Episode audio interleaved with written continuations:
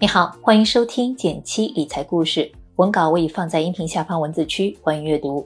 在公众号“减七独裁，回复“电台”可以免费领取我为你准备的理财大礼包。一起来看看今天的内容吧。近期基金大跌又一次上了热搜，想起我的一位朋友说，每次一大跌，他都选择把眼睛闭起来，然后埋头读书，往往收获不错。最近的大事儿也是一个接着一个。有时候我也不禁问自己：这个世界怎么了？在人类演化过程中，我们的大脑对潜在危险都特别敏感，尤其是接触的信息一多，就仿佛每一天都生活在动荡不安中。但如果我们稍稍回顾一下历史，就会发现，尽管有顺境，也有逆境，总体来说，我们还是走在前进的道路上的。今天给你介绍一本书《富足》。如果你正处于悲观、迷茫、想要躺平的情绪中，不妨来听一听作者们的解答。提到“富足”两个字，人人都很向往，但却很少有人可以给它下一个准确的定义。如果单纯用绝对贫困或是相对贫困来定义，你会发现它都只是个数值。而真正的富足是一个超越国界的全球性愿景。所以，作者将富足对应马斯洛的需求层次理论，改造成了一个金字塔模型。我们先对照着讲义区下方的图片来了解一下这个富足金字塔。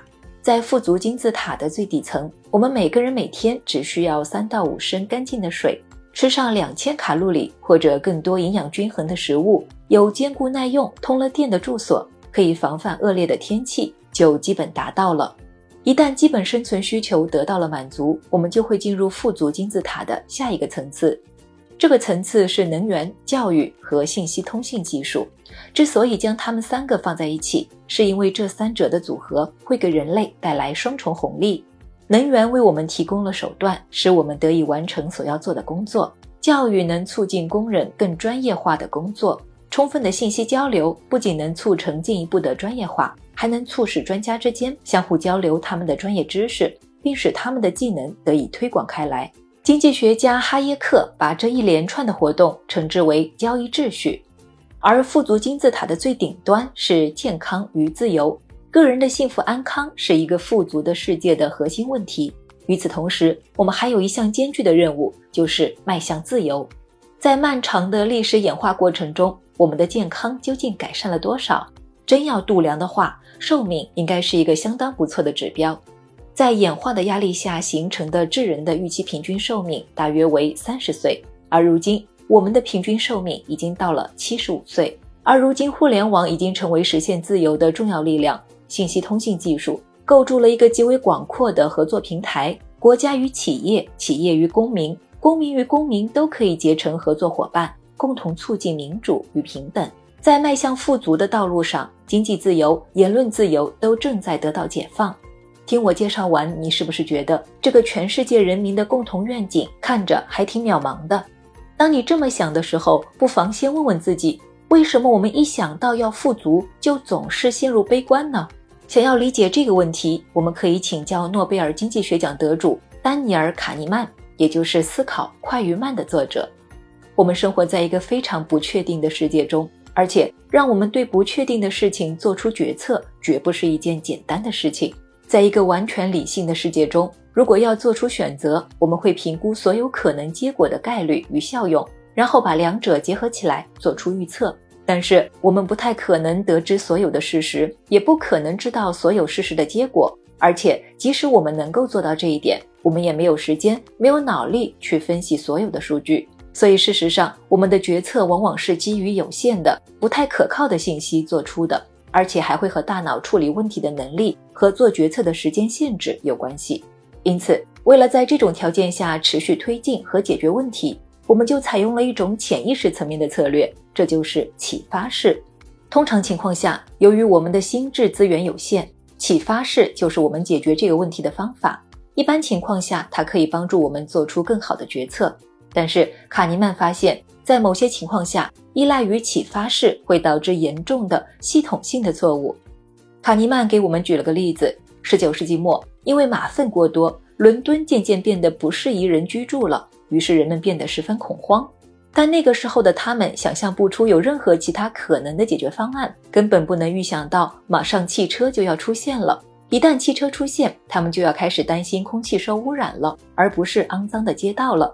与积极的信息和经历相比，人们更倾向于重视负面的信息与经历。所以，这也提醒了我们在做决策的时候，千万不要太过于依赖某一方面的信息。好在人类天生喜欢分享知识、交流信息。在《理性乐观派》一书中，李德利把人类分享知识、交换观念、交流信息的过程比作性。性是一种交换遗传信息的过程，是一个使生物不断演化的异化授粉过程。各种观念也要相遇、交配并完成突变。不同的是，我们通常把这个过程叫做学习、科学、创新。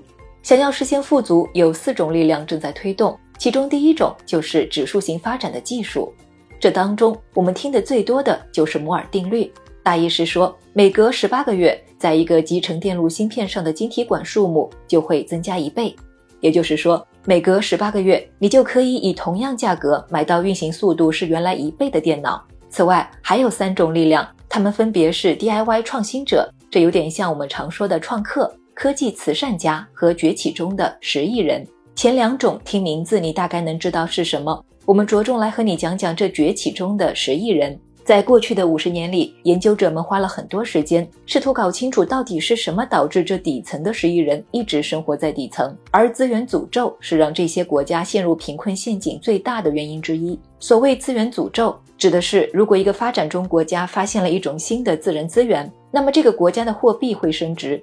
由此会使这个国家的其他可供出口的商品变得缺乏竞争力。打破资源诅咒没有什么捷径可走。贫困地区可以提供小额贷款，帮助人们跳出自然资源的陷阱，使他们能够利用外面世界的资金，从而使穷人获得新的收入来源，打破这个恶性循环。而随着信息通信技术越来越发达，全世界的自由职业者已经越来越多了，他们几乎都可以通过手机或者计算机远程工作。无疑，这也是一种迈向富足的巨大进步。然而，有了这些就足够了吗？当科技更多样化，影响范围更广泛时，我们的选择也在不断增加。人们会发现，幸福并不总是跟收入正相关。比如，在美国，年收入七万五千美元是幸福的门槛；就全球来说，幸福的门槛是年收入一万美元。跨过这道门槛，幸福跟收入就没什么关系了。回想四十年前，新婚夫妻结婚能有一台电视机已经算是高配了，而如今小两口要结婚，丈母娘可能会多问好些个问题。毋庸置疑的是，在过去四十年里，最底层的人们生活水平已经得到了相当程度的提高。发展中国家人均寿命延长了，婴儿死亡率降低了，信息更容易获得了，通讯设施改善了，人们拥有了一定的受教育机会，他们摆脱贫困的潜在出路也更多了。许多人甚至还能享受到一些高质量的医疗保健服务，并且在一定程度上拥有了政治自由、经济自由、性自由与人权。他们也节省了很多时间。然而，一万美元这个数字告诉我们，除了前面提到的这些，我们还走了更远的路。最重要的是，这场竞赛本身也不再是一个零和游戏。我们不再需要去计算如何将饼切成更多块，而是一起去想办法做出更大的饼。这样，每个人都能成为赢家。富足不仅是一个计划，也是一个视野，而且后者才是关键。有一个重要的信念贯穿这本书的始终，那就是视野塑造了现实，而预测未来最好的方式是自己亲手去创造未来。好了，今天的内容就到这里了。喜欢今天的内容吗？喜欢的话，文末点个赞，告诉我。另外，我们的新专辑《简七直播间》已经在上线了，每周二晚上八点，我都会在视频号“简七独裁”上直播。解答大家对理财与生活最关心的七个提问。过往的直播内容也陆续整理并上传，大家点开我的头像即可以找到专辑并收听。想要和我直播互动的朋友，也可以锁定每周二晚八点来视频号搜索“简七独裁”收看直播。期待直播间见，拜拜。